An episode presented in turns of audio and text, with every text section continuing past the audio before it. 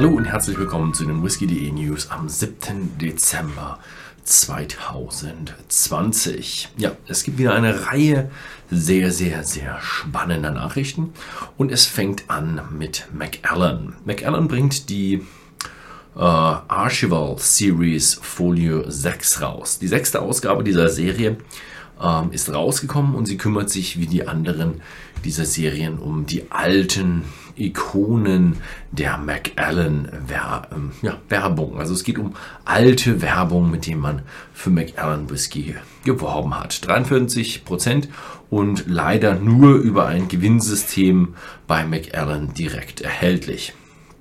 Als nächstes haben wir nochmal Distillery Only Series und zwar kommen die diesmal von Shivers und das bedeutet Glenlivet, Aberlour, Scapa bekommen jetzt ja, Distillery-Abfüllungen zwischen 900 und 1500 Pfund. Also es sind sehr exklusive und sehr, sehr teure Abfüllungen. Insgesamt wird es davon neun Stück äh, geben und sie werden alle in Fassstärke abgefüllt und das Alter liegt zwischen 30 und 44 Jahren. Da kann man dann auch den Preis rechtfertigen. Als nächstes haben wir eine Nachricht von äh, Tobermory und die kündigen den Ligic Sinclair Series mit Rioja Cask Finish an. 46,3% 46 ABV und er wurde aus stark getorfter Gerste hergestellt. Ja, wie man es von Ligic kennt. Und als Abschluss bekam er noch ein 18 Monate langes Finish in spanischen Rioja-Fässern.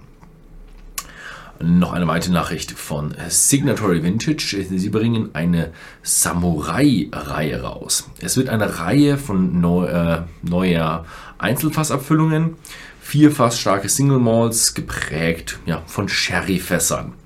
In Zusammenarbeit mit dem Distributeur Kirsch Import kommen diese vier besonderen Abfüllungen raus und jedes dieser, ja, dieser Flaschen ist ja, den japanischen Samurai, also den japanischen Rittern, äh, gewidmet, was dann im Design und der Verpackung wiedergespiegelt wird.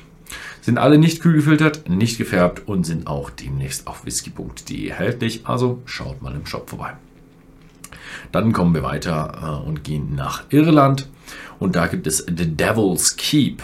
Ja, es ist ein neuer Whisky, der auf den Markt kommt. Ein irischer Whisky um die 10.000 Euro rum, limitiert auf 333 Flaschen. Devil's Keep ist jetzt keine so bekannte Nach Marke. Er wird 29 Jahre alt sein und ein Finish in Portweinfässern haben.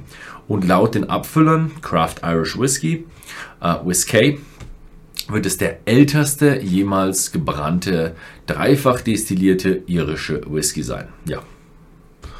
Wir werden sehen, wie gut der Whisky sein wird. Ähm, Bushmills führt ein neues Flaschendesign ein. Das Kernsortiment von Bushmills bekommt ein neues Flaschendesign. Es werden neu gestaltetes Logo, es werden neu gestaltete Etiketten sein und der Anfang macht der Bushmills The Originals und der Black Bush. Drüben mal eingeblendet und hier ist noch die alte Flasche, die ich noch hier habe aus meinem Whisky-Sorten-Video. Dann gehen wir weiter in die USA. Und jetzt äh, gibt es eine neue Jim Beam Brennerei. Und zwar wird die heißen Jim, äh, James B. Beam Distilling Company. Sie wird im Sommer 2021 eröffnet. Ähm, wir haben letztes Jahr schon berichtet über die Pläne von Beam Suntory. Es wird ein neues Besucherzentrum mit Brennerei in Claremont, Kentucky und sie soll jetzt verfrüht im Sommer 2021 eröffnet werden und das äh, Urban Stillhouse, das Jim Beam Urban Stillhouse in Louisville ein, durch ein größeres und besseres ersetzen. Das äh, Jim Beam äh, Urban Stillhouse soll dann dauerhaft geschlossen werden. Ähm, dann geht es noch weiter mit Woodford Masters Collection 2020. Es handelt sich jetzt mittlerweile um die 16. Abfüllung. 17 Jahre alte Fässer aus dem Jahr 2003 wurden dafür verwendet. Und ja, die Masters Collection ist eine Hommage an Master Distiller Chris Morris. Uh, Chris Morris ist der derzeitige Master Distiller von ja, Woodford Reserve, aber auch ja, im Grunde Brown Forman, also ist ein ganz großes Tier bei Brown Forman. Und seit 2003 ist er Master Distiller. Dann haben wir noch eine Nachricht von Beam Suntory. Und zwar verkaufen die ihre kanadische Whisky-Marke Windsor. Das ist äh, bei Alberta Distillers wird das Ganze hergestellt in Calgary. Ich war mal bei Alberta Distillers in Calgary, bin ich extra noch hintergefahren. Leider kann man die Brennerei nicht besichtigen, nicht besuchen und jetzt wurde sie verkauft für eine ja, nicht bekannte Summe. Windsor ist relativ unbekannt auf dem, äh, auf dem europäischen Markt, auf dem amerikanischen und kanadischen Markt ist er doch ja, einer der bekannteren.